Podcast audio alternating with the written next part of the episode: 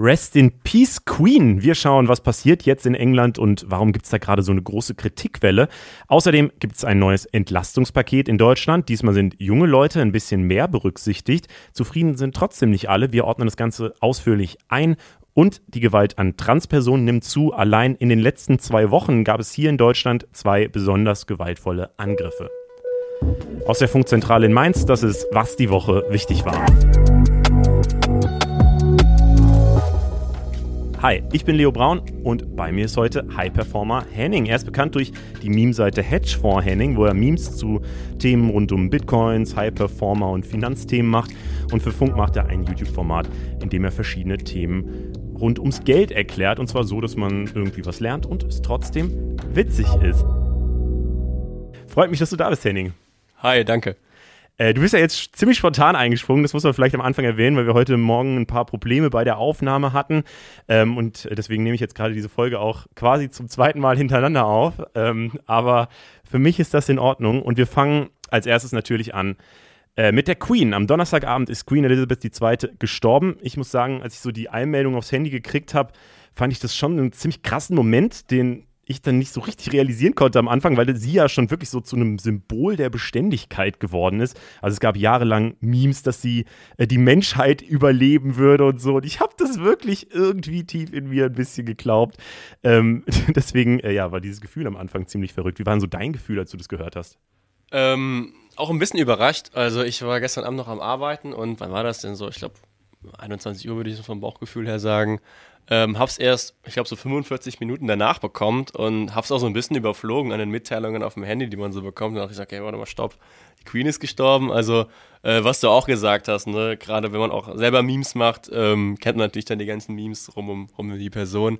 Ähm, und es ist ja schon ein sehr einschneidendes Erlebnis. Also, ähm, ja, wüsste ich nicht, dass man das so konkret jetzt vergleichen kann, weil die Queen, wie du sagst, ist ja schon eine sehr, sehr beständige Person gewesen in den letzten Jahrzehnten, eigentlich ja, uns beiden, würde ich mal sagen, im gesamten Leben. Mhm. Ähm, von ja, daher. Wir sind nicht über 70, das können ja. wir hier revealen. das habe ich jetzt mal angenommen. ähm, nee, von daher voll, also stimme ich dir zu. Ähm, ja, ich versuche dann auch meine, das ist ja so dieses Geschäft mit Memes, dass du immer so ein bisschen rausfinden musst, wie ist denn jetzt die Stimme und gerade bei so aktuellen Themen äh, muss man das auch relativ schnell machen. Und am Anfang, also ich hatte halt so dieses Gefühl, alle sind so in diesem What the fuck Moment, deswegen haben wir das so auch auf Instagram erstmal gepostet. Ich habe danach so ein bisschen zwei Richtungen wahrgenommen, nämlich einmal so diese kritische Haltung äh, gegenüber dem Königshaus an sich, ähm, wo halt auch viele fragen so, warum reden jetzt überhaupt alle die ganze Zeit ähm, über die, die Queen, weil ich meine, sie war eine sehr alte Frau. Ähm, und äh, ja, dann eben so diese andere Haltung, wo sich viele Leute einfach sehr jetzt dafür interessieren, was eigentlich so alles passiert. Wie ist denn so dein Verhältnis zum äh, Königshaus? Ähm, also ich habe tatsächlich auf Instagram und Twitter extrem viele Memes gesehen. Ähm, aber jetzt äh, Memes, wo ich sage, okay, die waren jetzt nicht beleidigend, die sie jetzt über die Queen lustig gemacht haben, sondern eher so über die Gesamtsituation, gerade was wir gesagt haben. Jetzt zum Beispiel Meme-Seiten, können halt nicht mehr diesen lustigen Gag bringen, dass die Queen irgendwie Dinosaurier erlebt hat, sowas in die Richtung. ähm, also da war schon, natürlich schon irgendwie alles auf Social Media voll gespammt davon. Kritik habe ich relativ wenig gesehen, nur ein bisschen, also vielleicht bin ich da auch in der, in der falschen Bubble so ein bisschen unterwegs. Ähm, nur so ein bisschen von ein paar Leuten aus, aus Irland, die ja generell, also Irland, Großbritannien, so einen, ja, ich sag mal, historisch bedingt einen, einen Zwiespalt haben, dass da äh, irgendwie, das dann ja positiver aufgefasst wurde als vielleicht im Rest der Welt. Ähm, aber sonst, ja, ich denke mal, dass das alle so ein bisschen mitbekommen haben. Ja, ich glaube, positiv ist da vielleicht das falsche Wort, weil ich meine, am Ende ist eine Person gestorben und ja, das ist grundsätzlich ja. traurig so. Ähm, auch wenn man da natürlich sagen muss, sie ist sehr alt geworden und äh, sie hatte wahrscheinlich ein sehr gutes Leben. Und wenn man auch sieht, dass sie am Dienstag noch die neue Premierministerin vereidigt hat, ähm, scheint sie ja auch bis zum Ende tatsächlich einigermaßen fit gewesen zu sein. Also deswegen äh, glaube ich, kann man da jetzt nicht, also muss man da jetzt nicht vor Mitleid komplett ver verschmelzen oder so. Ähm, aber trotzdem äh, wurde jetzt halt nochmal so diese Kritikpunkte laut, weil sie oder generell das britische Königshaus natürlich der Inbegriff von Kolonialismus und diesem Imperialismus ist. Ähm, ja, es gab danach blutige Unabhängigkeitskriege von Ländern, die sich eben von der Krone lösen wollten. Und das fand natürlich dieses Königshaus nicht so gut. Und sie hat das jetzt auch nicht besonders krass aufarbeitet oder so. Ist jetzt wahrscheinlich nicht ihre Schuld persönlich, weil äh, das natürlich auch ein bisschen vor ihrer Zeit war, meistens. Aber trotzdem hat sie es nicht so krass aufarbeitet. Und ähm, ja, dann ist natürlich noch so dieses Thema, was es auch in Deutschland gibt, diese Kolonialreichtümer, die dann so ausgestellt werden, ja auch im Königshaus und so, ähm, ist natürlich auch problematisch irgendwie. Also diese Kritik hört man schon viel. Nee, das stimmt. Ähm, klar, gerade muss man dann gucken, okay, wie, wie sehr kann man jetzt Institutionen als Monarchie als solches kritisieren oder halt auch die Queen irgendwie persönlich. Also ich glaube, da muss man dann auch gucken, was, was man aus Sicht der Queen hätte machen können, was sie gemacht hat. Ich glaube, politisch gesehen war sie ja schon jetzt in der englischen Politik relativ unabhängig oder neutral. Ähm, ich glaube, das ist ja nicht relativ oft äh, eingemischt. Auch als das Parlament da, glaube ich, aufgelöst wurde von Boris Johnson, meine ich, war das vor ein paar Jahren, hat sie sich jetzt auch nicht ähm, ja, irgendwie interveniert oder so, wo sie ja, glaube ich, schon eher kritisch war gegenüber Boris Johnson, so wie ich es mitbekommen habe. Ähm, Aber sie hat auch nichts zum Brexit oder so gesagt. Genau, ich glaube, sie genau, hat sich genau. irgendwann in den 70ern, das habe ich jetzt gehört, mal geäußert zu äh, zur schottischen Unabhängigkeit, dass sie das nicht so cool fände. Oder ich glaube, sie hat sowas gesagt wie, soweit ich weiß, bin ich Königin von allen, so ja. und auch von Schottland. Hat so ein bisschen ihre Machtposition ausgespielt. Und sie hatte halt einmal, das wird ja jetzt so relativ oft zitiert als sehr positives Beispiel, dass sie in Saudi-Arabien bei irgendeinem Staatsbesuch, ich glaube auch in den 70ern oder 80ern, zu einem nee, in, in, den 90ern sogar, ähm, zu einem Zeitpunkt, wo äh, Autofahren für Frauen halt in Saudi-Arabien noch verboten war, hat sie sich halt rausgenommen, dann den, äh, das Staatsoberhaupt von Saudi-Arabien eben rumzufahren und sogar nochmal extra eine Tour irgendwie äh, zu machen, was, was dann schon so als ja, relativ heftiges Symbol irgendwie wahrgenommen wurde und was viele jetzt halt auch positiv finden. So. Aber sonst hat sie wirklich, glaube ich, nichts gemacht, was mm. so Tagespolitik oder sowas anging. Äh, ich habe mir aber mal angeguckt, was jetzt eigentlich so als nächstes passieren wird. Es läuft ja jetzt die Operation London Bridge, so äh, heißt es, wenn die Königin stirbt und ähm, was dann jetzt eben passiert. Da steht dann sowas drin, wie dass das Begräbnis am zehnten Tag nach dem Tod äh, stattfinden muss. Das heißt, am 18. September müsste das eigentlich sein. Es kann aber auch der 19. September werden, weil sie ja so ein bisschen spät abends gestorben ist und deswegen ganz viele Sachen, die am selben Tag passieren sollten, erst jetzt am äh, Tag danach passieren. Ähm, ja, bis dahin wird sie dann eben aus Schottland noch nach London gebracht. Es gibt eine öffentliche Prozession in Westminster Abbey. Da wird sie dann auch noch aufgebahrt, damit sich alle verabschieden können. Ähm, ihr Sohn Charles ist ja jetzt mit dem letzten Atemzug der Königin zu König Charles III. geworden. Äh, die britische Hymne wird dann jetzt entsprechend auch geändert von God Save the Queen in God Save the King. Und auch die Geldscheine müssen ja neu gedruckt werden und so. Also, ähm, oder zumindest die kommenden Geldscheine äh, werden dann mit ihm drauf sein. Äh, bis zur Krönung könnte es dann allerdings noch etwas dauern, weil da noch kein Termin feststeht. Und bei Elizabeth hat es zumindest auch 16 Monate gedauert, bis sie dann wirklich offiziell gekrönt wurde, obwohl sie eben schon ja, lange vorher Königin war. Fand ich auch irgendwie crazy. Ähm, wirst du das alles verfolgen? Ja, also ich denke mal dann so eine Krönungszeremonie bestimmt, weil das ja auch wieder so ein Allerweltsereignis ist. Ähm, das, das, das guckt man dann, so wie, keine Ahnung, wenn es einen neuen Papst gibt oder so, da ist man, glaube ich, dann zwangsläufig so ein bisschen dran beteiligt.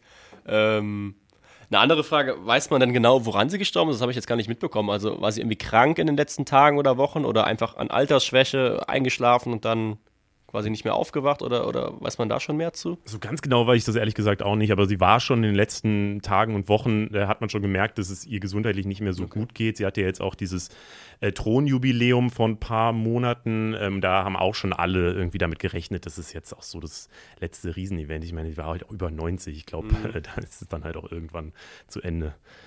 Ich glaube, wir werden in den nächsten Tagen noch sehr viel äh, zu diesem Thema hören und äh, wahrscheinlich auch in der nächsten Folge nochmal äh, kurz drauf gucken müssen. Ähm, und damit gehen wir jetzt erstmal los mit dem, was wir immer am Anfang machen, nämlich auf die Trends des Internets zu schauen. Und zwar als erstes auf die Suchanfragen. Ähm, ganz oben steht da natürlich auch die Queen mit über 10 Millionen Suchanfragen in Deutschland allein am Donnerstag. Also dieses Thema war mit Abstand das bewegendste ähm, in dieser Woche. Ähm, es gab eine Million Suchanfragen ähm, zum Begriff iPhone 14. Da hat ja Apple äh, in einem großen Werbeevent am Mittwoch äh, vorgestellt, wie dieses iPhone aussehen wird. Manche sagen, es ist cool, weil das Kameraloch da vorne im Bildschirm jetzt schicker in Szene gesetzt ist und äh, weil das Handy auch äh, Notfallnachrichten per Satellit abschicken kann. Andere sagen, so richtig viel tut sich da jetzt seit Jahren auch nicht und Apple ja, bringt letztlich immer nur mehr oder weniger dasselbe Produkt raus. Äh, Aufmerksamkeit bekommen sie damit auf jeden Fall offensichtlich immer noch. Äh, wie alt ist so dein Handy, Henning? Äh, ich habe das iPhone 11. Ich habe mir tatsächlich überlegt, ähm, das neue iPhone zu kaufen. Wobei man dann natürlich jetzt wieder einen sehr, sehr klassischen Apple-Move gesehen hat. Also ich sag mal, Apple versuchte jetzt allen dann gefühlt zum dritten Jahr in Folge das iPhone 11 zu verkaufen. Da hat sich ja wirklich, wie du sagtest, nicht so viel getan. Aber dann, was man sieht, was Apple eigentlich sehr, sehr gut macht, dass man eigentlich Nachteile als Feature verkauft, nämlich oben die Notch, die ja eigentlich Samsung-Handys so nicht haben, dass man da jetzt so ein cooles Gimmick drum geschaffen hat, dass man halt irgendwie die Animation da so ein bisschen in diesem schwarzen Balken mit drin verbaut ist. Sieht ganz cool aus. Ich glaube, das hätte man aber auch mit einem Software-Update bei anderen vorherigen Modellen auch irgendwie machen können. Also das ist jetzt nicht so, wo man sagt, okay, deshalb brauche ich ein neues Handy. Das ist wirklich, ne? Ich habe auch gedacht, es sieht irgendwie ganz cool aus, aber deswegen kaufe ich mir es halt nicht. Und ich bin leider auf dem Stand wirklich jetzt schon sehr lange.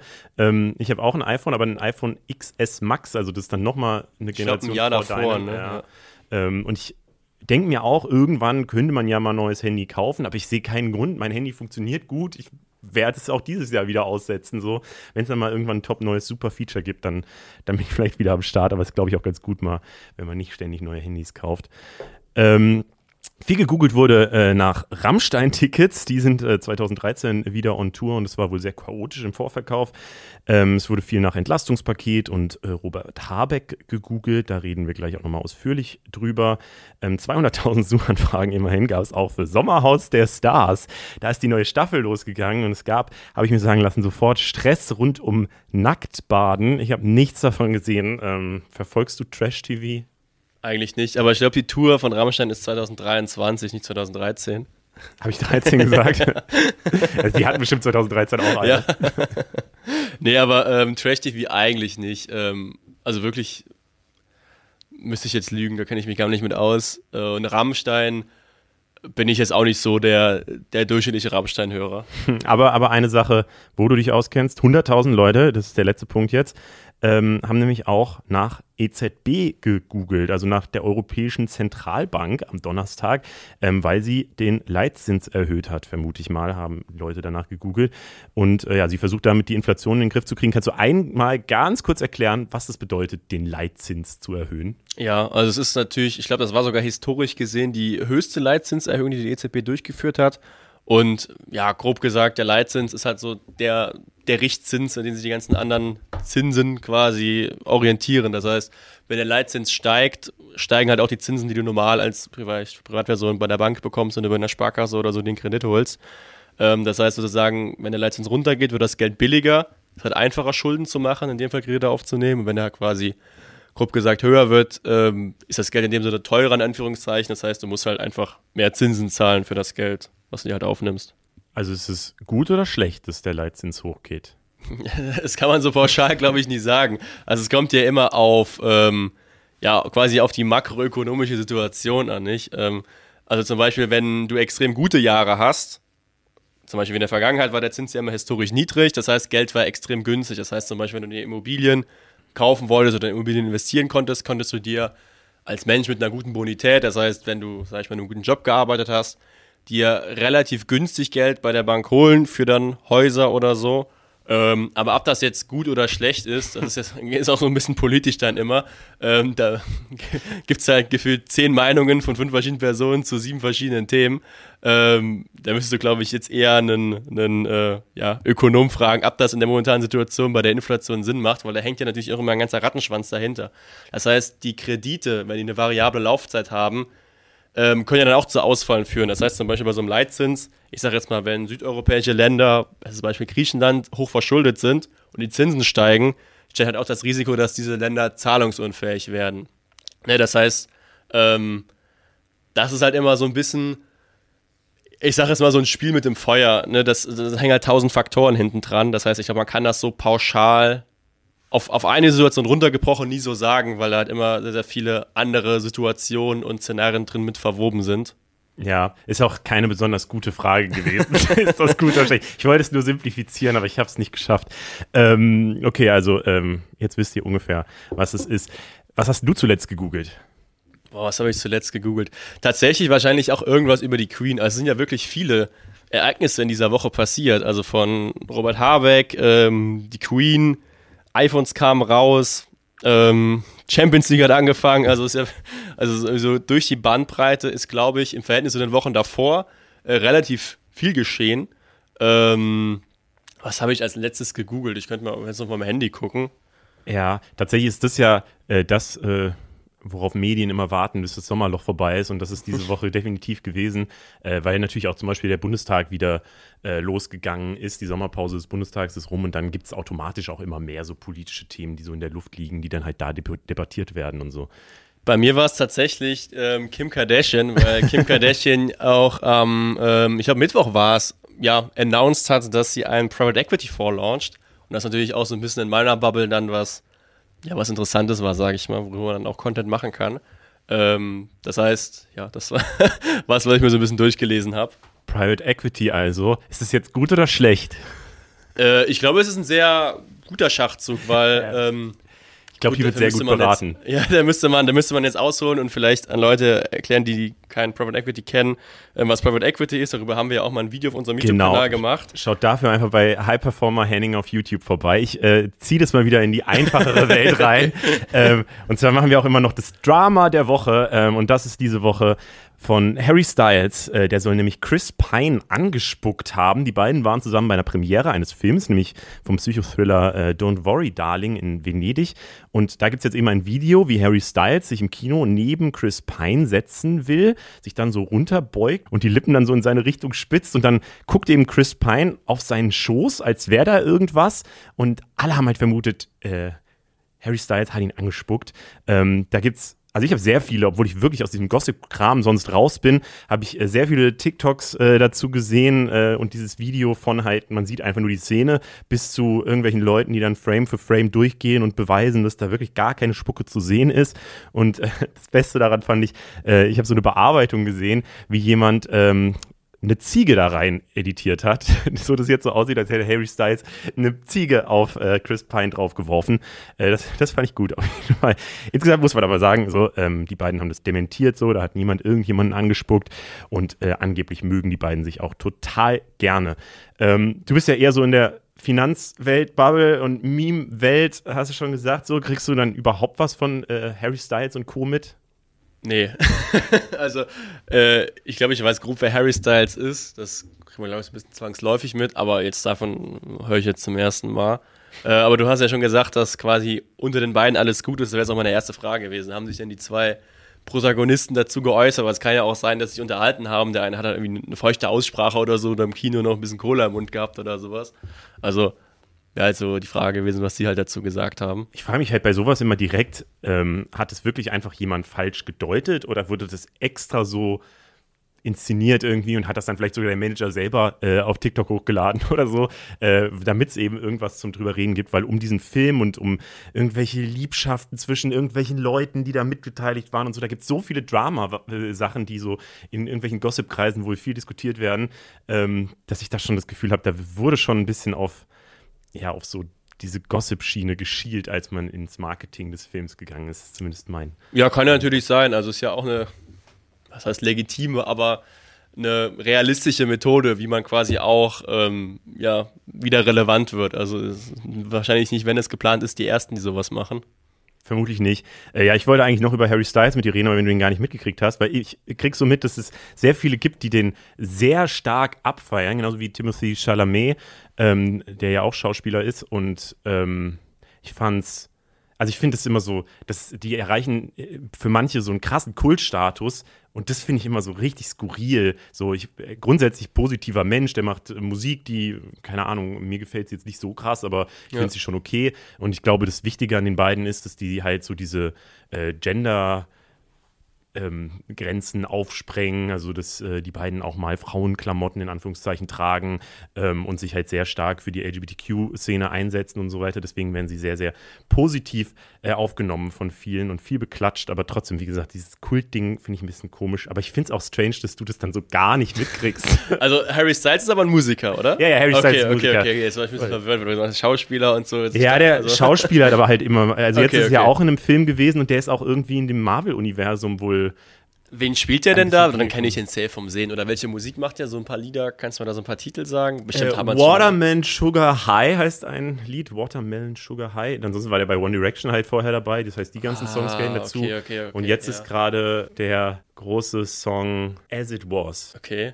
Ja, also bestimmt habe ich es schon mal irgendwo gehört, aber ich glaube, ich bin da halt auch nicht so die Zielgruppe, muss man auch dann ehrlich gestehen, oder?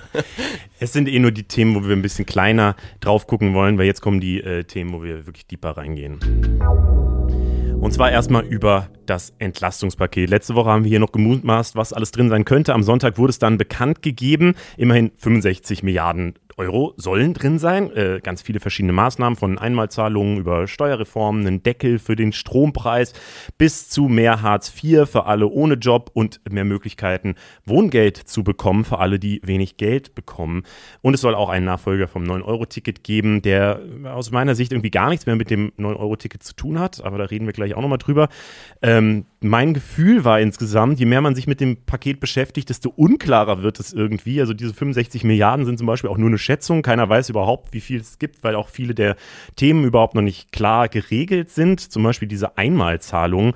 Da sollen ja diesmal die Gruppen was kriegen, die im letzten Entlastungspaket vergessen wurden. Also 300 Euro für Rentnerinnen und Rentner und 200 Euro für Studierende. Aber es ist halt noch nicht mal klar, wie dieses Geld überhaupt an die Studierenden ausgezahlt werden soll. Also ich vermute, bisschen, dass es irgendwie mit, mit der den, Steuererklärung wahrscheinlich dann, oder? Ja, oder mit den Silvesterbeiträgen. Das wäre halt okay. so die einfachste Lösung, aber es wird halt noch geguckt mit den Ländern zusammen, wie man das überhaupt machen will.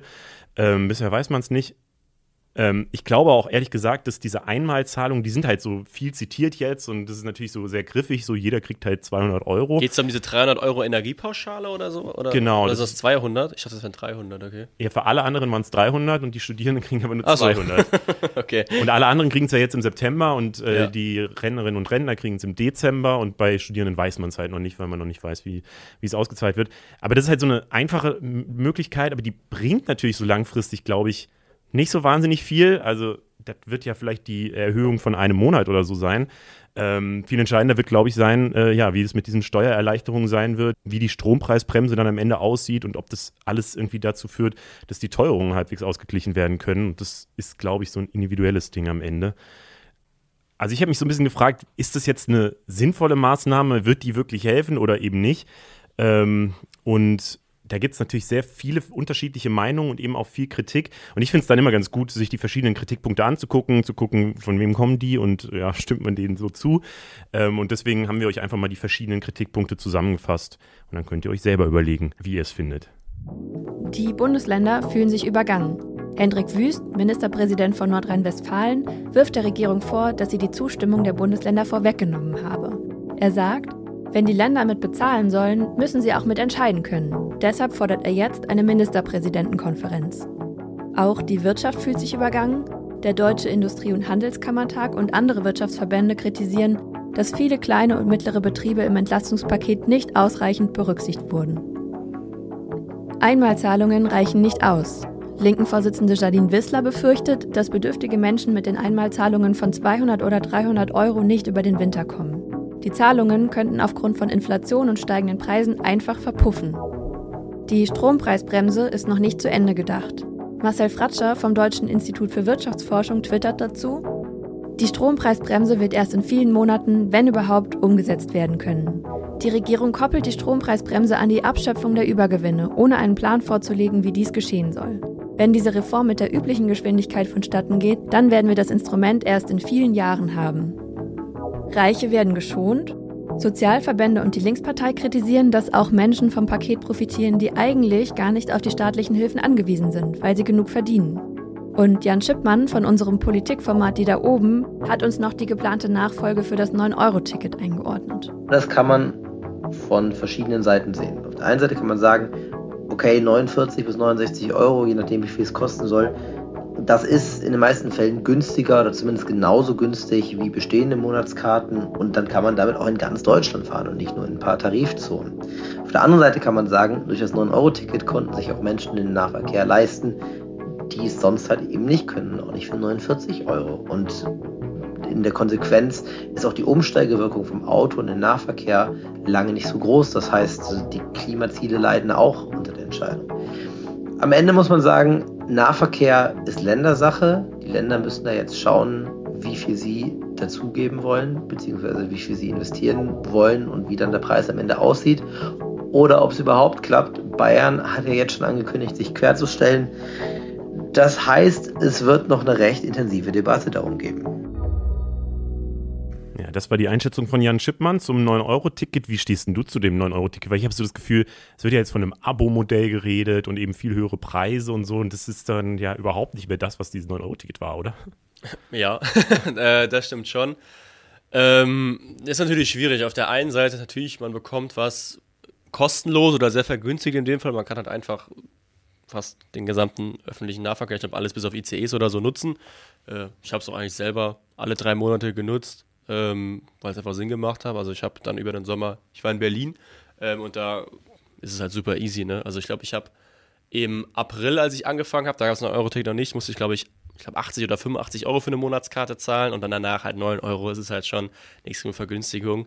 Aber wenn ich jetzt da bei meinen Eltern lebe, wo ich herkomme, wo es halt quasi keine Bahn gibt, keine U-Bahn und nur ein Bus, da ist man eh aufs Auto angewiesen, da hat es keinen Unterschied gemacht. Mhm. Ähm, und es ist natürlich eine Frage, wie sich das rentiert, weil im Endeffekt ist es ja schon wie eine Art Subvention. Ne? Also die Bahn und so, die Leute arbeiten ja nicht umsonst, die müssen ja trotzdem bezahlt werden. Das heißt, man nimmt ja das Geld ja nur aus anderen Töpfen raus. Ähm, das Problem ist halt, glaube ich, auch so ein bisschen, dass der Zeitraum ein bisschen zu kurz war, dass man jetzt eine große Studie rüberziehen kann, ob es jetzt wirklich der, der, der ÖPNV ähm, nachhaltig gewachsen ist, also ob es Sinn macht, das weiter auszubauen, weil was man natürlich gesehen hat, ähm, die Leute haben natürlich Bus und Bahn mehr genutzt, gerade auch über den Sommer, weil viele auch gereist sind. Aber die Infrastruktur war halt nicht dafür ausgelegt. Ne? Also die Deutsche Bahn war dann teilweise komplett überfüllt bei manchen Strecken.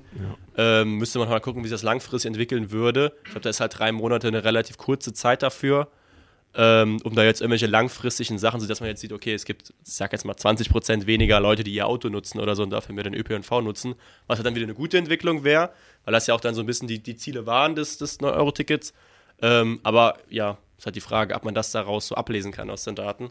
Ja, ich finde, es gibt ja ähm, gab ja verschiedene Zielsetzungen. Einmal das Klimading, das war ja aber eher so eine Begleiterscheinung. Äh, und eigentlich war ja der Haupt, das Hauptziel, die Leute zu entlasten. Und äh, da weiß ich jetzt nicht, wie sehr so ein vergünstigtes Monatsticket äh, da wirklich hilft. Wobei man schon sagen mhm. muss, glaube ich, gerade Leute, die jetzt halt schon eh regelmäßig Bus und Bahn fahren ähm, und sich halt so ein Monatsticket kaufen, die haben es jetzt halt deutlich günstiger. So. Also ja. das ist dann halt, äh, ich glaube, die meisten kosten so um die 100 Euro, äh, wenn man sich das in einer Stadt wie Frankfurt zum Beispiel kaufen würde, das Monatsticket. Ähm, und da ist es dann schon eine deutliche Vergünstigung. Es ist dann halt nicht mehr so dieses coole Ding, was ich mal ja. eben einfach kaufen kann. Ich als jemand, der gar nicht so viel Bus und Bahn fährt, aber immer mal wieder halt, äh, da habe ich auch direkt die 9 Euro investiert und war dann so voll froh und habe dann ja auch extra noch einen Urlaub. Äh, von einem Monat bin ich extra in Ostdeutschland noch so ein bisschen rumgefahren, weil ich dachte, geil, jetzt kannst du das so richtig ausnutzen. Ähm, und ich glaube, so ein, diese Fun-Komponente fehlt jetzt halt in diesem Nachfolgemodell, aber ich weiß auch nicht, ob das so schlimm ist, weil es sollte ja, also es ich glaube, es kommt auch so ein bisschen drauf an. Also zum Beispiel früher so, als Student hast du ja eine Monatskarte. Wenn ich dann in der Großstadt lebe, dann nutze ich natürlich ÖPNV, weil ich das quasi im Semesterticket mit drin habe. Je nach Arbeitgeber hast du das halt auch. Ähm, wenn du in der Großstadt wohnst. In Berlin hatte ich es jetzt nicht, da musste ich es halt selber kaufen. Das heißt aber, ich glaube, es kommt halt voll drauf an, wie du da, wie, halt deine Grundvoraussetzung ist, ne? Ja, auf jeden Fall ist es ein bisschen unsexuell geworden, glaube ich, kann ja, man so das, zusammenfassen. Das ähm, sind denn so Einmalzahlungen äh, aus deiner Sicht eine gute Idee oder ist es auch sowas, was einfach verpufft und was wieder die Gießkanne zu ja. sehr ist? also es ist halt einfach nur ich würde mal sagen, sowas typisch Politikermäßiges. Man kann ja den Leuten irgendwie sagen oder verkaufen, ja, wir haben euch hier was geschenkt oder so. Im Endeffekt ist es halt ja schon, also das Geld kommt ja irgendwo her. Es ist halt so gefühlt, was du in die eine Tasche reinbekommst, geht auf der anderen Tasche wieder raus. Es ist halt so ein. Naja, es ja. ist ja ein bisschen eine Umverteilung schon, weil manche zahlen ich, halt mehr und das kriegen aber am Ende alle das gleiche okay, raus. Gut, aber dann 300 Euro bei der Inflation oder bei den Energiepreisen macht das dann wirklich so viel aus. Also, das muss man auch. Ich glaube, es kommt da wirklich auf den Einzelfall ran. Aber eigentlich würde ich sagen, ähm, ja, würde ich ja sagen, dass das bringt jetzt nicht wirklich viel. Ja, vor allem langfristig, weil man kriegt so gesagt, jo, jeden Monat wird jetzt übrigens eure Energiekosten teurer und wenn ihr die Heizung anmacht, dann könnt ihr es fast gar nicht mehr bezahlen. Das ist ja so ein bisschen die Botschaft, die gefühlt gerade aus der Politik kommt. Äh, und gleichzeitig, äh, ja, sagt man halt so, ihr kriegt dann einmal Geld dafür. Das, das könnte halt ein bisschen schwierig sein. Aber fühlst du denn, also wenn man so das Gesamtpaket mal anguckt, hast du das Gefühl, ähm, dass junge Menschen da gut berücksichtigt werden, weil das ja die große Kritik so in den letzten Monaten immer war, dass äh, zu wenig auf junge Menschen geschaut wird. Naja, gut, ich meine, wenn wir jetzt ein Euro-Ticket noch mit da reinnehmen, ähm, es ist ja was, was, denke ich mal, primär junge Leute angesprochen hat, würde ich einfach mal sagen. Ähm, dann auf jeden Fall kann man sagen, oder kann man, könnte man argumentieren, dass junge Leute da mehr berücksichtigt worden sind. Die Frage ist, was denn da konkret gefordert wurde. Also die Leute, die sagen, okay, junge Menschen wurden nicht berücksichtigt, was haben die denn für Forderungen, was hätte man dann besser machen können? Ähm, das wäre dann die andere Frage, die sich stellt. Also welche Alternative hätte es denn gegeben? Weiß ja. nicht, also es, ich glaube, die, Forderung, Forderung. die Forderungen waren immer äh, möglichst halt konkret Leute, die halt wenig Einkommen haben, zu entlassen. Ich glaube, das okay. ist schon einigermaßen gut äh, in dem Paket drin, wobei es immer noch die Forderung gibt, dass sowas mehr passiert. Und dann wird es eher kritisch gesehen, dass, ähm, naja, dass eben mit so einer Gießkanne dann alle, alle berücksichtigt werden mhm. bei sowas wie den Einmalzahlungen. Und es wird natürlich auch ziemlich kritisch, glaube ich, gerade besprochen, ähm, dass das 9-Euro-Ticket zum Beispiel nicht weiter verlängert wird, weil das eben, ja, eben, wie du sagst, vor allem Leuten zugute kam, die ähm, ja. Also was ich dir immer sinnvoller halte, gerade für niedrige Einkommen, dass man einfach wieder eine Steuerschraube dreht. Also ich meine, im Endeffekt, wenn der Staat ja auf der einen Seite du Steuern zahlst und auf der anderen Seite das Geld dann wiedergibt, ähm, ist es halt immer so ein bisschen Doppelbearbeitung. Auf der anderen Seite kann der Staat einfach weniger Steuer verlangen und dann hast du halt nur, ich sag jetzt mal, halt auch wieder nur die Leute, die halt Steuern zahlen. Genau, ne? man könnte ähm. das dann argumentieren für Leute ab einem Einkommen von, weiß ich nicht, den untersten 20 Prozent oder so. Ähm, oder könnte an die dann nur eine Einmalzahlung oder sowas machen. Das wird jetzt, also mit mir spontan würde ich das jetzt irgendwie effizienter finden, als wenn du dann sagst, okay, dann geht's da und dann wieder so, da hast du halt keine zwei Schritte, sondern nur einen. Mhm. Und ist ja im Endeffekt dasselbe Ergebnis. Ja, meine persönliche Einschätzung wäre, dass da schon relativ viel mitgedacht wurde, weil ja genau das auch so Steuersenkungen äh, drin sind, äh, Stromkostendeckelung äh, und aber eben auch sowas wie die Erhöhung des Bürgergeldes, also dem Nachfolger von Hartz IV, ähm, sodass da schon die verschiedenen Themen irgendwie drin sind. Aber am Ende muss sich da, glaube ich, jeder selbst nochmal gucken, was äh, für Vergünstigungen oder Sachen es für einen persönlich eben gibt, was man vielleicht beantragen kann oder so so. Ähm, das äh, ja, sollte jeder, glaube ich, selbst einmal machen. Äh, da können wir uns, äh, haben wir euch auch in den Show Notes einmal einen Artikel äh, nochmal verlinkt, wo das alles zusammengefasst ist. Wir gehen mal zum nächsten Thema, das auch gar nicht so weit weg davon ist. Es gibt nämlich riesigen Streit in der Politik. Diese Woche war die Sommerpause des Bundestags eben rum und in den ersten Reden wurde es auch direkt ziemlich laut. Friedrich Merz von der CDU und Olaf Scholz als Bundeskanzler haben sich ja gefühlt richtig angeschrien, ob die Regierung gerade genug macht äh, oder nicht. Das war so grob gesagt das Thema. Viele reden jetzt auch davon, dass Scholz on fire war, weil äh, Scholz halt wirklich auch mal emotional und kämpferisch aufgetreten ist, was man nicht so oft sieht. Hast du diese Rede gesehen von ihm? Äh, die Rede nicht. Das Einzige, was ich in den letzten Tagen halt auch mitbekommen habe, war das von Habeck bei was, Maybrit Illner oder, oder Maischberger. Äh, mit der bei Infl Maischberger, glaube ich. Ja, ja, ja. Ich verwechsel die beiden immer. Ja, ja ich glaube, Maischberger war es. Sie war also in der ARD-Sendung auf jeden Fall. Okay, das war so das Einzige, sage ich mal, was ich jetzt groß mitbekommen habe. Der Rest war dann wirklich voll von den ganzen anderen Themen, die diese Woche passiert sind. Genau, da vielleicht kurz zusammengefasst, Habeck. Ähm, also die Frage war, glauben Sie, dass äh, dass zum Beispiel Bäckereien oder kleine Läden jetzt alle pleite gehen werden, also in die Insolvenz gehen werden? Gibt es eine Insolvenzwelle? Und dann sagt er, nee, ich glaube nicht, dass es eine Insolvenzwelle gibt, aber ähm, die werden einfach nicht mehr produzieren. Die würden aufhören zu produzieren, ähm, weil sie das Geld nicht mehr reinkriegen und dann lohnt es sich für die nicht mehr. Und äh, ja, die Kritik daran, wenn ich das richtig verstehe, ist, dass äh, man eben sagt, wenn ein Bäcker aufhört, Brot zu backen, weil das ihm kein Geld mehr gibt, dann ist es ja quasi eine Insolvenz. So. Ähm, und jetzt sagt das Ministerium aber, ja, er wollte damit den Unterschied zwischen Pleite und Insolvenz zeigen, ähm, weil die Unternehmen ja dann nicht direkt pleite sind, weil dann könnten ja noch zum Beispiel staatliche Unterstützung dazukommen, sodass sie es dann trotzdem überleben, obwohl sie gerade nichts verkaufen und so. Ähm, und es wird von verschiedenen Seiten sehr unterschiedlich betrachtet. Ähm, wie siehst du es?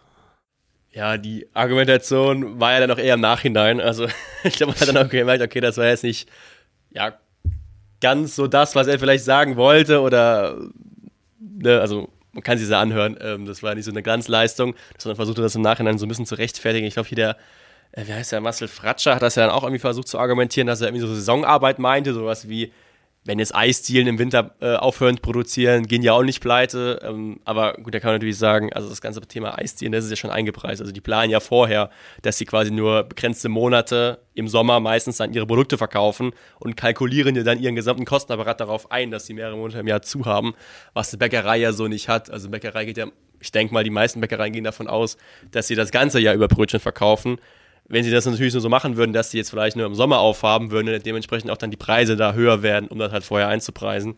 Also von daher war das ja äh, schon sehr sportlich formuliert, sage ich mal so. Ähm, ich denke mal, die Kritik war da auch dann schon berechtigt. Aber ist es nicht also möglich, wenn ein Bäcker viele Rücklagen hat? Ich habe da wirklich wenig Ahnung von, aber dann überlebt er doch auch, wenn er mal sagt, jo, so jetzt im Februar äh, sind die Gaspreise so hoch, dass es sich nicht mehr lohnt, aber vielleicht gehen sie dann im Sommer wieder runter ja. und dann fange ich wieder an zu kaufen. Das heißt, er macht eigentlich letztlich einen längeren Urlaub und so habe ich das verstanden. In der Theorie ist das natürlich möglich, dass es sein kann, dass ein Bäcker so viele Rücklagen hat, nur wie, also wie wahrscheinlich ist das in der Praxis? Ich denke mal, meistens sind ein Unternehmen, wenn das hohe Rücklagen hat, hat es ja so hohe Rücklagen, weil es sich nicht irgendwie anders investieren kann in Maschinen oder in die Produktion oder Marketing oder so. Ja. Das heißt, ein Bäcker, der so viel Geld rumliegen hat, ist halt die Frage, warum stellt er nicht einfach mehr Brötchenbäcker an oder mehr Verkäufe oder öffnet eine zweite Filiale so. Und das ist dann, ähm, denke ich mal, ein sehr unrealistischer Fall und nicht das, was die meisten jetzt in dem Beispiel Bäckereien widerspiegelt, dass jetzt die Bäcker vorplanen, dass sie zwei Jahre lang keine Brötchen verkaufen könnten ähm, das ist, glaube ich, sehr, sehr unrealistisch. ich glaube, wenn es ein langer Zeitraum wird, wird es eh kritisch, aber ich glaube auch, dass ähm, im Zweifelsfall halt äh, irgendwelche Maßnahmen der Politik greifen, weil ich glaube, ja. das wäre das Letzte, was irgendjemand will, dass jetzt alle kleinen Betriebe und Läden und so weiter alle reihenweise dicht machen. Und ich glaube, da halt ist Deutschland noch stark genug aufgestellt, dass, äh, dass da auch unterstützt werden kann. Das ist halt noch nicht so richtig klar, was da Ja, genau es wird halt spannend, weil auf der einen Seite gibt es wahrscheinlich viele, die da sehr konservativ sich, ich sag mal, vielleicht sogar mit bis zu zwölf Monaten vorgeplant haben, dass sie theoretisch das Geld hätten. Nur, wir sind ja momentan in keiner normalen Situation. Du hattest ja auch Corona in den letzten zwei Jahren. Das heißt, da die Reserven sind ja schon angefressen, weil ja da selbst vor einem Jahr oder eineinhalb oder zwei Jahren die Läden schon kurzfristig geschlossen waren. Das heißt, viele dieser aufgebauten Reserven vielleicht aus der Vergangenheit sind halt schon aufgebraucht oder auf jeden Fall angekratzt. Das muss man halt auch ähm, noch im Hinterkopf behalten, dass quasi momentan dann diese Krise jetzt nicht auf eine ideal vorbereitete Wirtschaft kommt. Also das heißt, die, die Läden, die Wirtschaft ist ja schon vorbelastet. Mhm. Wir gehen mal äh, auf den nächsten Streitpunkt, den es dann auch noch gab. Der ist diese Woche auch relativ äh, groß geworden, nämlich die Frage rund um die Atomkraftwerke. Es gibt ja noch drei Atomkraftwerke, die noch bis Ende des Jahres in Deutschland laufen sollen. Ähm, und dann wurde jetzt eben monatelang diskutiert, ob die noch ein bisschen länger laufen könnten, äh, weil äh, ja eben der Strompreis auch immer höher wird und auch keiner mehr Lust hat, aus Gaskraftwerken Strom zu erzeugen, weil äh, wir ja vom Erdgas loskommen wollen. Ähm, und deswegen ist eben die Frage, ähm, ja, könnte man, also klar, man will erneuerbare Energien fördern, aber das wird nicht so schnell gehen, deswegen ist es so eine naheliegende Idee, die äh, Atomkraftwerke einfach weiterzulaufen. Habeck hat dann immer gesagt, ja, er wird das prüfen mit verschiedenen Szenarien und äh, eben gucken, in welchen Szenarien es Sinn macht. Das ist dann der sogenannte Stresstest gewesen. Und von diesem Stresstest gibt es jetzt das Ergebnis und das haben wir euch auch einmal zusammengefasst. Im Worst Case könnte es sein, dass wir diesen Winter für begrenzte Zeiträume den Strom abschalten müssen. Das hat der Stresstest, der Anfang dieser Woche vorgestellt wurde, ergeben. So oder so, die Versorgungssituation in Deutschland und in ganz Europa wird im Winter angespannt sein. Die Netzbetreiber empfehlen deshalb, alle drei verbliebenen Atomkraftwerke in Deutschland weiter zu betreiben, um die möglichen Engpässe im Winter zu verhindern. Robert Habeck hat sich aber anders entschieden. Erstmal gehen alle drei Atomkraftwerke gegen Ende des Jahres vom Netz. Am Atomausstieg ändert sich also nichts. Nur im Notfall sollen zwei der Atomkraftwerke bis Mitte April 2023 zugeschaltet werden. Seine Begründung? Die Atomkraft ist eine Hochrisikotechnologie und sollte nur im größten Notfall genutzt werden. Und weil die letzten Sicherheitsprüfungen der Atomkraftwerke über zehn Jahre her sind, hat er auch Sorge, dass nicht erkannte Mängel beim Weiterlaufen zum Problem werden könnten. Die Grünen und die SPD unterstützen seine Entscheidung. Es wird aber auch Kritik laut, dass Habeck die Atomkraftwerke überhaupt als Notfallreserve einplant. Wegen der mangelnden Sicherheit, den hohen Kosten und auch, weil die Atomkraftwerke im Notfall gar nicht so viel zur Stromversorgung beitragen könnten. Das sagt auch Energieökonomin Claudia Kempfert vom Deutschen Institut für Wirtschaftsforschung. Aufwand und Ertrag von einem Weiterbetrieb oder auch die Netzreserve von Atomenergie stehen in keinem Verhältnis. Atomkraftwerke sind gar nicht geeignet für eine Netzreserve. Sie können nicht mal eben schnell hoch und runter gefahren werden. Der Aufwand ist enorm, äh, abgesehen vom, von der möglichen Änderung des Atomgesetzes, das Personal, was bereitgestellt werden muss, die Brennelemente, die Sicherheitsanforderungen, ist der Ertrag denkbar gering. Maximal ein Prozent des eingesetzten eingesetzten Gases kann überhaupt nur ersetzt werden. Weder der Stresstest noch die Versorgungssicherheit oder auch die Strompreise rechtfertigen, dass man Atomkraft weiter nutzen sollte. Wir haben bessere Alternativen, wir haben Netzreservekapazitäten von Kraftwerken, die besser geeignet sind und vor allen Dingen haben wir die erneuerbaren Energien, die sollten wir schneller und intensiver nutzen. Die FDP findet dagegen eine verlängerte Laufzeit aller drei Atomkraftwerke bis 2024 sinnvoller. Und auch der CDU-Vorsitzende Friedrich Merz sagt, es mache keinen Sinn, über Reservebetriebe zu sprechen. Er ist der Meinung, die Atomkraftwerke sollten noch drei bis vier Jahre am Netz bleiben, bis die Energiekrise überwunden ist. Ja, das sind die verschiedenen Meinungen zur Atomkraft und äh, es ist bisher noch nicht so richtig klar, ob es nächstes Jahr dann noch Atomkraftwerke in Deutschland geben wird oder nicht.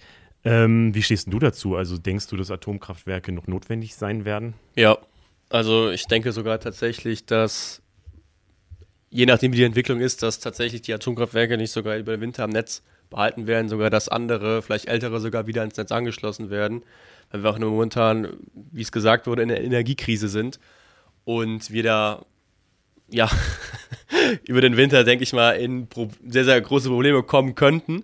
Äh, nicht nur in Deutschland, sondern auch in ganz Europa. Und dann ist halt die Frage, was passiert denn im Worst Case? Also, ähm, wenn man jetzt sagt, man schießt die Atomkraftwerke komplett aus, selbst dass sie im Notfall nicht mehr angeschlossen werden können. Erneuerbare Energien sind halt nicht so verlässlich. Das heißt, die Sonne scheint halt nicht immer, gerade im Winter. Im Winter ist halt auch immer das Problem. Das heißt, klar, wenn man da eine Infrastruktur hätte, die halt den Gesamtbedarf deckt, ähm, wäre das eine andere Diskussion. Aber da sind wir halt momentan im Herbst 2022 noch nicht. Und dann ist auch die Frage, was die Alternative ist, weil sonst muss man halt den Strom aus anderen Ländern exportieren. So, da ist es wahrscheinlich dann auch Atomstrom. Also, ob ich den jetzt dann günstiger selber produziere oder aus dem Nachbarland für das doppelte Geld irgendwie einkaufe, ist ja dann auch irgendwie ein bisschen Quatsch, wenn man mal ehrlich ist. Also, kann man halt sagen, okay, wir haben dann keine Atomkraft. Ähm, ist auch die Frage, Deutschland hat ja auch einen sehr spezielle Einstellung zur Atomkraft. Das hat ja so eigentlich fast kein anderes Land, wenn man das mal vergleicht. Selbst in Japan, wo Fukushima, was 2011, also vor mehr als zehn Jahren waren, ähm, haben ja auch wieder angefangen, Atomkraftwerke zu bauen, Uran zu kaufen. Das heißt, gerade momentan, ähm, wo halt viele Länder in, ja, ich sag mal, Energiekrise ist halt schon sehr auf Europa beschränkt, aber auch andere Länder Probleme haben oder Alternativen finden müssen, ähm, ist Atomkraft bei vielen eine solide Alternative. Ähm, aus verschiedenen Gründen. Ähm, halt kannst du sagen, es günstiger ist meistens. Das halt zum Beispiel, ähm, also es kommt immer so ein bisschen auf den Einzelfall drauf an, welches Land man guckt, wie das dann auch ist mit der, mit der Struktur der Kraftwerke, wie alt die sind, wie da auch die Besteuerung aussieht und so. Aber oftmals ist Atomkraft schon relativ günstig. Es ist halt irgendwie verlässlich, weil es halt irgendwie konstant ist und meistens sogar relativ sauber, wenn man jetzt ähm, das mit anderen, wie zum Beispiel Kohle, Öl oder so vergleicht. Ich glaube, kurz gesagt hat auch mal ein Video darüber gemacht und da, wenn ich es richtig im habe, wurde auch so eine Statistik gezeigt mit den Todesfällen und da ist Atomkraft, ich glaube, das letzte, also Kohle oder Öl oder alles andere, ähm, haben viel mehr Todesfälle pro, ich weiß nicht, worauf das runtergerechnet wurde, ähm, als, als Atomkraft. Von daher ist es halt so eine Frage, Also eine philosophische Frage, sage ich mal eher. Ja, eine Frage der Priorisierung, würde ich sagen. Ähm, und ihr hört schon, es gibt äh, ganz verschiedene Meinungen. Du hast offensichtlich eine völlig andere als Claudia Kämpfer, die wir eben in dem Beitrag gehört haben, ähm, die ja eben sagt, äh, das ist viel zu teuer und es lohnt sich überhaupt nicht, da den Aufwand zu betreiben, die jetzt da wieder laufen zu lassen. Und ich sehe auch irgendwie beide Seiten. Ne? Ich sehe auch, klar, äh, wir wollen alle nicht den großen Blackout im Winter haben. Deswegen finde ich es schon auch sinnvoll, jetzt mal zu gucken, ähm, dass man gerade wenn wir jetzt in dieser akuten Notlage sind, gucken, äh, dass wir überall Strom herkriegen, wo wir den so rausziehen können. Ähm, und da wird dann wahrscheinlich auch nichts daran vorbeiführen, ähm, Atomkraftwerke anzumachen oder anzulassen. Ähm, aber so auf die lange Sicht finde ich es tatsächlich, äh, also ich finde das schon nicht so geil, wenn wir jetzt drei Jahre noch weiter Atomkraftwerke laufen lassen oder noch viel länger oder wie andere Länder ähm, noch stärker in die Atomkraft wieder rein investieren. Wie du sagst, so Japan macht das ja, aber auch zum Beispiel Frankreich setzt ja ganz stark auf Atomkraft. Ähm, und da sieht man ja auch diesen Sommer, dass das auch keine so sichere Energiequelle ist, wenn die Flüsse zu wenig Wasser haben, um die Atomkraftwerke zu kühlen, ist das auch wieder ein Problem. Ähm, und für mich ist halt so das also das Müllproblem natürlich sowieso auch nochmal, ähm, dass, dass man nicht weiß, was man mit dem radioaktiven Müll machen soll.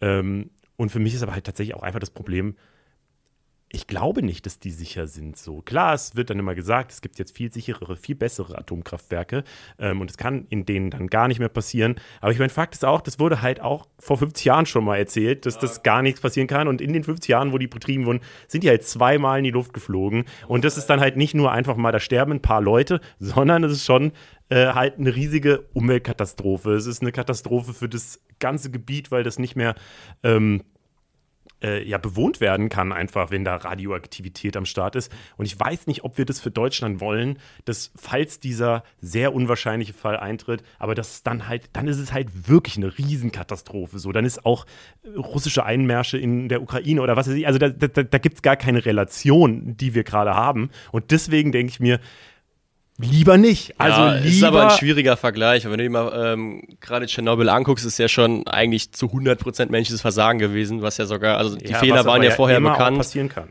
Ja, aber in dem Ausmaß, weiß nicht, ob das in Deutschland oder in Westeuropa so passiert.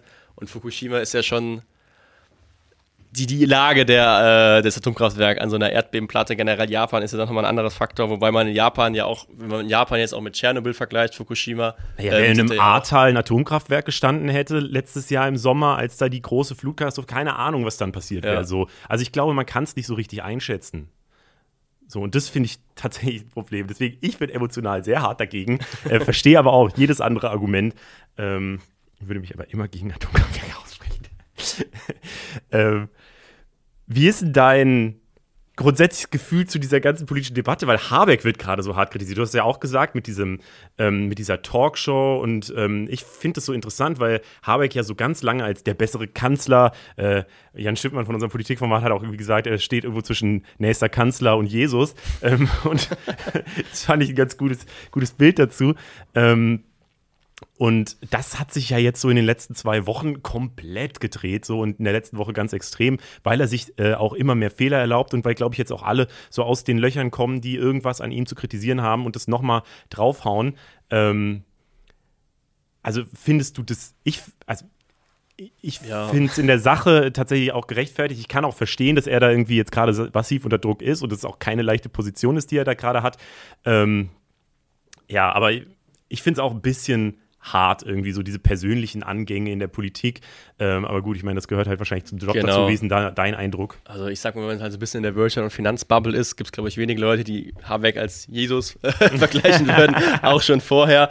Ähm, aber wie du es gesagt hast, ist halt in der Politik, das ist halt einfach ein richtiges Dirty Game, das weiß man aber vorher und natürlich wird da jeder Fehler gerade von der Opposition ausgenutzt.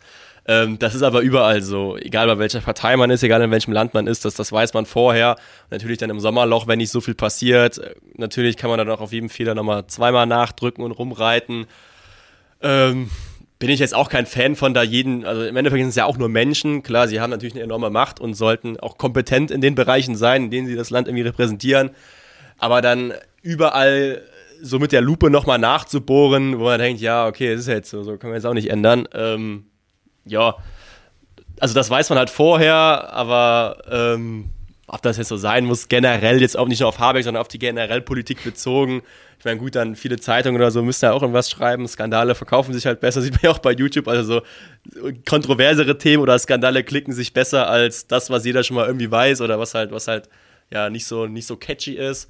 Und ähm, auch Videos über Personen übrigens. Gerade auch in der ja. Politik sehen wir das halt. Also wenn man ein äh, ernstes Thema anspricht auf, einem YouTube-Thumbnail, ist es halt deutlich weniger geklickt ganz oft, als wenn man äh, einfach mal das Drama um irgendeine Person genau. darstellt. Und so ist, glaube ich, der normale menschliche Trieb. Genau, es ist halt die menschliche Psyche. Man will halt irgendwie immer das Skandal suchen. Man will halt irgendwie da auf der Couch sitzen, mit dem Finger auf andere Leute zeigen. Ähm, ja. Das ist überall so. Klar, in der Politik nochmal extremer. Aber ich glaube, wenn man das vorher weiß, weiß man halt auch genauso gut, dass es in zwei Wochen anders aussehen kann. Das ist halt, das gehört zum Alltag. Und deswegen ist Podcast die beste Form, weil da kriegt man einfach alles serviert und man kriegt's. Und ich kann dann immer den Leuten auch nochmal sagen, entspannt euch einfach bei den ganzen Sachen so. Harry Styles ist nicht die absolute Kultfigur. Habeck war nicht Jesus so. Und jetzt ist halt so das genaue Gegenteil. Wenn, wenn man drauf trischt, dann trischt man ganz hart drauf so. Also es ist immer so, es übertreiben immer alle in alle Richtungen so. Und man kann es, finde ich, einfach mal, ja, wirklich ein bisschen entspannter alles an angucken und dann sieht man, also dann kann man über die Themen äh, diskutieren und reden und so, aber man muss da nicht immer äh, in alle Richtungen so krass werden. So, und das betrifft, finde ich, wirklich alle Bubbles, die es im Internet gibt, von ja. woken, linken Gruppen bis zu äh, irgendwie, keine Ahnung, rechten. Aber es ist ja auch was im Internet. Also im Internet ist man anonym, natürlich regt man sich da auf, weil es dann irgendwie wieder mehr Feedback gibt, der Algorithmus das Trigger. Kann ich auch sagen, bestes Beispiel die Andrew Tate, der ja natürlich auch mit sehr kontroversen Statements irgendwie viral gegangen ist. Ja. Ähm, aber in der rechten Welt, wenn man sich dann mal zusammensetzt, selbst vielleicht mit politisch völlig unterschiedlichen Lagern, ist dann doch die Diskussion äh, mehr sachlichere und mehr menschlichere. Also das ist halt auch immer das, was man dann so im Internet liest, ist halt auch nicht oft immer dann die Realität oder das menschliche Verhalten, wie es sich in echt dann so abspiegelt. Ne? Ja, das, das muss, man, sagen. das muss man den Leuten aber, glaube ich, immer mal wieder sagen, wenn man zu viel Zeit im Internet verbringt, auch insgesamt. Äh, das ist jetzt meine Meinung, äh, ganz abstrakt gesagt. Wir kommen mal zum nächsten Thema. Und das finde ich tatsächlich äh, ein Thema, wo man auch mal ein bisschen krass drauf gucken muss. Äh, und zwar ein trauriges Thema. Es geht um die Gewalt gegen Transpersonen, die zunimmt. Bei der Polizei wurden 2021 doppelt so viele Straftaten aufgrund der sexuellen Orientierung der Betroffenen registriert und die Dunkelziffer ist vermutlich noch viel höher. Man muss dazu sagen, dass 2020 auch wegen des Lockdowns deutlich weniger passiert ist. Trotzdem sind die Zahlen eben erschreckend. In den letzten zwei Wochen gab es dann äh, zwei Fälle von Gewalt gegen Transpersonen. Eine davon ist tödlich geendet. Wir haben euch einmal zusammengefasst, was da genau passiert ist. Vorletzten Samstag war in Münster eine Pride Parade. Dort hat ein junger Mann zwei Frauen homofeindlich beschimpft und der 25-jährige Transmann Malte ist ihnen zu Hilfe gekommen. Der Angreifer soll ihm dann ins Gesicht geschlagen haben und Malte ist gestürzt und auf den Hinterkopf gefallen. Er wurde schwer verletzt ins Krankenhaus gebracht und ist dort letzten Freitag an seinen Verletzungen gestorben. Der mutmaßliche Angreifer befindet sich in Haft. Letzten Samstag wurde außerdem eine 57-jährige Transfrau in Bremen attackiert. Eine Gruppe von 10 bis 15 Jugendlichen hat sie in der Straßenbahn beleidigt und ihr die Perücke vom Kopf gerissen. Ein Täter, der zwischen 12 und 14 geschätzt wird, hat ihr unter Jubel der anderen ins Gesicht geschlagen. Die Gruppe hat erst von ihr abgelassen, als andere eingegriffen haben und ist dann geflohen. Die Frau kam mit Gesichtsverletzungen ins Krankenhaus und der Staatsschutz ermittelt wegen Hasskriminalität und gefährlicher Körperverletzung. Die Innenministerin Nancy Faeser hat getwittert, das Hassverbrechen gegen Malte und nun der brutale Angriff auf eine Transfrau in Bremen zeigen, welche entsetzliche Folgen Hass und Gewalt gegen queere Menschen haben können. Wir stellen uns als Bundesregierung konsequent gegen Diskriminierung und Gewalt, sagt sie. Ähm, sie hat auch ein härteres Vorgehen gegen queerfeindliche Gewalt angekündigt. Wie genau ist allerdings unklar. Ähm, Henning, hast du denn den Eindruck, dass da genug getan wird? Die Frage ist, was, was, also wie sehr man dagegen tun kann. Also meinst du von der polizeilichen Seite, dass da mehr Ressourcen für die Aufklärung bereitgestellt wird oder? Ja, das ist halt die große Frage so. Das ist halt völlig ja, unklar. Ja, ja. Ich glaube halt, ähm, ja, ich glaube, in dem Fall gab es auch wieder Kritik daran, was die Polizei, wie die reagiert hat. Okay. Insofern ähm, muss man da sicherlich auch äh, auf die Polizeiarbeit nochmal schauen. Ähm, aber am Ende ist es, glaube ich, also es, es gibt, glaube ich, so ganz oft die These, dass es dass Deutschland ja mittlerweile so ein fortschrittliches Land ist, dass man als Schüler ganz toll leben kann und dass man eigentlich auch so, so Homophobie, Transphobie, dass das eigentlich ein Ding der Vergangenheit ist. Und ich glaube, dass sowas halt immer wieder zeigt, dass das einfach nicht so ist. So, ja. Also, dass es da immer noch Probleme gibt. Und das ist halt, klar, es gibt ganz viele Menschen, die super tolerant sind ähm, und sagen, jeder soll leben, wie er will. So, aber ich glaube, es gibt auch ganz viele Gruppen, die nicht so tolerant sind und die leben auch in Deutschland. Und äh, ich glaube, da muss man das halt in den verschiedenen Bereichen einfach Aufklärung oder das halt immer mal wieder ansprechen, auch als Medien oder so. Ich weiß ja gar nicht, ob das so ein Politikthema ist. Ähm, oder halt als Promis, was weiß ich. Also ich denke jetzt gerade an so die Fußball-Hooligan-Szene oder sonst irgendwas, ja. wo ja auch im Fußball sich nach wie vor niemand Aktives äh, traut, sich zu outen. Ähm, und das zeigt ja auch nochmal, dass dass da ja, ein Problem also gibt. So. Ich glaube, es gibt halt immer, ich sag mal, so eine Minderheit, die dann diskriminiert wird. Ich sag mal, vielleicht vor 50 Jahren oder so waren es Schwule, da war das das gesellschaftliche Tabu, die geächtet wurden öffentlich. Mittlerweile ist das so normalisiert, zum Glück, dass man da eigentlich auch politisch gesehen keinen kein Gegenwind machen kann. Also wenn du jetzt, ich denke mal, 99% der, der Leute, wenn du als Partei oder als Politiker oder als irgendwelcher Mensch öffentlich gegen irgendwas Homophobes sagen würdest oder gegen irgendwie Schwule oder Lesben hetzen würdest, dann wärst du direkt raus. Das heißt, da hat sich ja schon mal dann die Gesellschaft hin normalisiert. Und jetzt natürlich geht das dann, glaube ich, so ein bisschen, münzen dann gewisse Gruppen ihren, ihren Hass gegen Minderheiten jetzt auf die kleinstmögliche Minderheit, weil sie merken, okay, ähm, das können wir jetzt so nicht mehr machen, dann gehen wir halt vielleicht auf, auf Transmenschen, weil es nochmal ein bisschen kleiner ist, weil das vielleicht auch irgendwie was, was Neueres ist, was sich in letzter Zeit erst mehr Menschen getraut haben, vielleicht auch wegen der, ich sag mal, Normalisierung zu, zu Homosexuellen. Das heißt, da konnten sich mehr Leute öffnen. Ähm, deshalb denke ich mal, gibt es auch mehr Leute, die damit in der Öffentlichkeit umgehen, als vielleicht noch vor 20, 30 Jahren, dass jetzt auf die dann so ein bisschen, ich sag mal, eingedroscht wird oder dass die halt mehr diskriminiert werden. Und dann ist halt die Frage als Gesellschaft, wie sich das entwickelt. Ich denke mal, ich behaupte einfach mal, die Mehrheit der Gesellschaft ist da offen für, also die, ähm, ist es, sage ich mal, egal, welches Geschlecht ich habe, welche Sexualität ich nachgehe, whatever. Ähm, und dann ist halt die Frage, wie man dann sowas für ja, die andere Minderheit, die diese noch kleinere Minderheit diskriminiert, also wie man das, wie man das irgendwie normalisiert, ne? Mhm. Das ist halt die Frage. Ob das einfach Zeit braucht, ob das einfach in zehn Jahren normal wird, das wäre natürlich irgendwie auf der einen Seite einfacher, auf der anderen Seite auch schlimm, weil du kannst halt jetzt nichts machen und die Leute haben halt jetzt die Probleme. Ähm, dann ist die andere Seite, wie man sowas vielleicht aktiv fördern kann mit Ressourcen, das heißt Aufklärung, ähm, Kontaktaufnahme oder so von Betroffenen. Ähm, da bin ich aber jetzt ehrlich gesagt auch nicht so im Thema drin, dass ich jetzt irgendwelche soliden Verbesserungsvorschläge machen könnte. Voll, man muss, glaube ich, auch immer gucken, dass je mehr über irgendwas geredet wird, desto mehr gibt es dann auch immer diese Gegenseite, die dann halt bewusst ja, dagegen einfach ist. nur aus Trotz, grade, genau. Gerade genau. weil Trans gerade ein großes Thema ist ähm, oder halt ein viel größeres Thema als noch vor zehn Jahren genau. oder so, ähm, glaube ich, gibt es auch ähm, viel mehr Menschen, die das als wieder als die böse LGBTQ-Ideologie mhm. oder sowas abtun oder das dann als Feind sogar begreifen. Ähm, ja, ich glaube, das Problem lösen werden wir auf jeden Fall nicht, aber ähm, tatsächlich gibt es äh, auch noch das Problem von homophober Gewalt in Deutschland. So, also bei Reporter gab es tatsächlich diese Woche eine Reportage genau zu diesem Thema, ähm, die zeigt, dass äh, ja eben Gewalt bei homosexuellen Menschen auch noch vorkommt und äh, ja eben auch zeigt, dass, dass es da insgesamt ein Problem gibt, das wahrscheinlich auch nie so richtig komplett gelöst werden kann. Ähm, aber ja, ich hoffe auch, dass es in die richtige Richtung geht. Ich glaube, es ist halt auch so immer so ein bisschen umgebungsabhängig. Also ich habe zum Beispiel jetzt in den deutschen Großstädten, wo ich, sage ich mal jetzt, mehr gelebt habe, waren halt Köln und Berlin. Das heißt, da ist es vielleicht auf äh, jetzt die Homosexualität gesehen ein bisschen eine Sonderstellung. Da ist es halt, ich würde mal schon sagen, fast komplett normalisiert.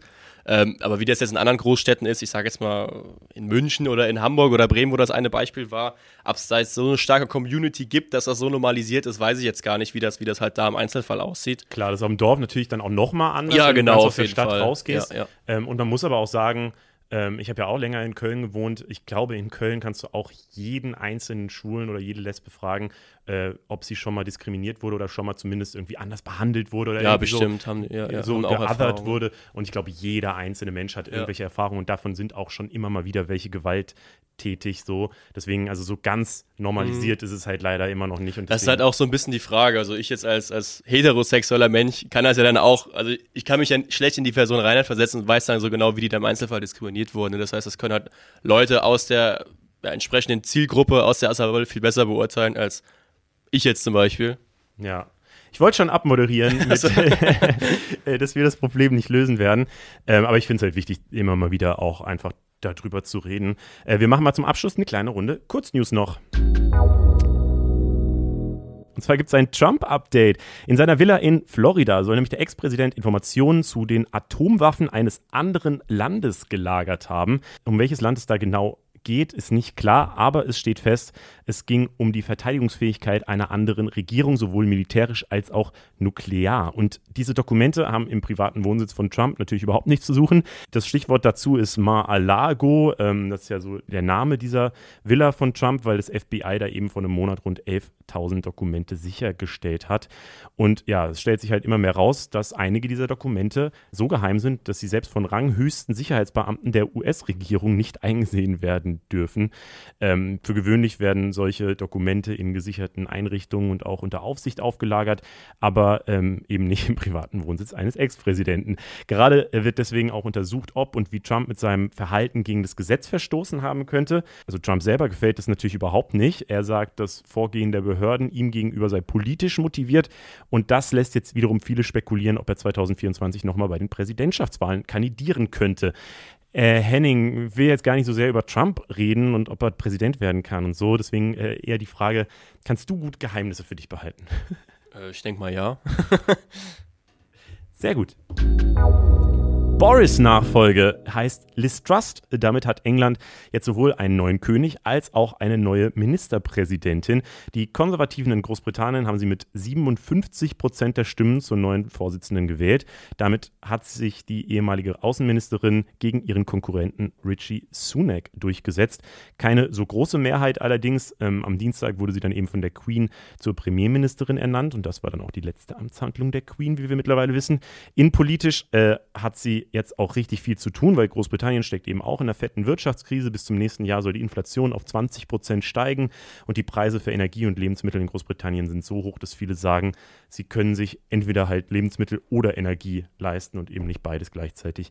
Im Wahlkampf hatte Truss noch gesagt, sie würde keine Almosen äh, verteilen wollen. Jetzt hat sie aber doch ein Hilfspaket angekündigt. Und ähm, ja, sie wurde in der letzten Zeit auch schon relativ oft für ihre U-Turns kritisiert, weil sie zum Beispiel ähm, noch vor 2016 stark gegen den Brexit war. Jetzt ist sie totale Verfechterin des Brexit. Sie war äh, eine Zeit lang gegen die Monarchie. Jetzt gilt sie als äh, ausgemachter Royal-Fan und auch ihre Anfänge in der Politik waren eigentlich äh, in, also sie war Liberaldemokratin und ist jetzt eben bei den ähm, Konservativen. Das sind so die U-Turns ihrer Geschichte. Ähm, Henning, stehst du immer zu deinen Entscheidungen? Ähm, es kommt darauf an, man kann ja auch seine Meinung ändern. Also kann ja sein, dass ich eine Entscheidung treffe und dann im Nachhinein, oder was heißt im Nachhinein, oder dann einfach im Laufe der Zeit oder aufgrund der neuen Informationen, die man bekommt, oder im Gespräch mit anderen Leuten, oftmals auch in Diskussion mit der Gegenseite, neue Argumente bekomme, dass man seine Perspektive einfach ändert, weil man einfach jetzt bessere Argumente hat oder die andere Seite anders versteht. Ne? Also von daher, ähm, gerade bei Politikern, also natürlich, wenn ich jetzt A sage und zwei Tage später B mache. Wenn du vor der Wahl halt was sagst und dann machst du am nächsten Tag was anderes, ist das, schon immer ein bisschen komisch, aber. Ja, ja, aber generell, so, wenn sie sowas über Jahre entwickelt, finde ich das eigentlich eher ein positives Zeichen. Das heißt, dass Leute auch trotz ihrer vielleicht Karriere in der einen Partei oder ihres Alters dann noch gewillt sind, ihre Meinung zu gewissen Themen zu ändern und da so ein bisschen offen sind. Und äh, ganz persönlich würde ich aber auch sagen, es war dann äh, sicherlich eine Meinungsänderung, äh, dass sie jetzt Almosen verteilen will, also dass es ein Hilfspaket gibt. Aber ich glaube, es ist auch eine ganz gute Idee in der aktuellen Situation. Ungenügend, so schneidet Nutella beim Ökotest ab, also mit einer glatten 6. 21 Schokocremes wurden bei dem Ökotest genau geprüft. Es ging dabei um den Fett- und Zuckergehalt, die Menge an Mineralöl in den Cremes, die Nachhaltigkeit bei den Haselnüssen, Kakao und Palmfett und auch die Arbeitsbedingungen auf den Plantagen wurden gecheckt. Nur zwei Schokocremes schneiden überhaupt mit der Note gut ab, nämlich die vegane Schokocreme von DM Bio und die ja Nuss-Nougat-Creme von Rewe, was mich wirklich gewundert hat, dass die Ja Nuss-Nougat-Creme da irgendwie vorne mit dabei ist. Aber naja, Nutella auf jeden Fall mit Milka zusammen auf den hintersten Plätzen. Viel zu viel Zucker und Fett, viel zu wenig Haselnüsse und auch ein erhöhter Mineralölbestand, so lautet das Urteil. Äh, überrascht dich das, dass Nutella gar nicht so gesund ist? Eigentlich nicht. Das mit dem Öl habe ich tatsächlich vor ein paar Jahren schon mal gelesen. Ja. Da ging es halt auch um Mineralöl und auch vor allen Dingen um, ich weiß was, Palmöl oder generell so die ganzen ja, Seed Oils. Ja, genau. Ähm, von daher bereicht mich jetzt nicht so. Welche, welche Creme kannst du empfehlen? Welche Schoko? Also eigentlich bin ich da schon eher Team Nutella. Ähm, Aha. Einfach weil mein Geschmack so bekannt ist. Also keine Ahnung, ist so. Also ich zumindest aufgewachsen. Das heißt, das ist dann Nein, schon eher das Werbung. Das glaube, kann natürlich auch alles sein. Alles wegen der Werbung. ähm, ja, das wäre schon die letzte Frage, die ich eigentlich gehabt habe. Äh, Henning, vielen Dank, dass du heute am Start warst. War richtig schön. Ja, cool, danke. Und äh, danke allen, die hier zugehört haben. Wir freuen uns natürlich, das muss ich am Ende nochmal kurz sagen, über jede 5-Sterne-Bewertung, die ihr in irgendeiner Podcast-App reinmacht. Ähm, ja, danke, dass ihr dabei wart. Mein Name ist Leo Braun. Wir sind Funk. Funk ist ein Angebot von ARD und ZDF. Und das Infotier diese Woche ist, und das ist das schönste Infotier der ganzen Welt, es ist der Leopard. Der, der klang so, als müsste er mal husten. Äh, ich wünsche euch einen schönen Tag. Ciao.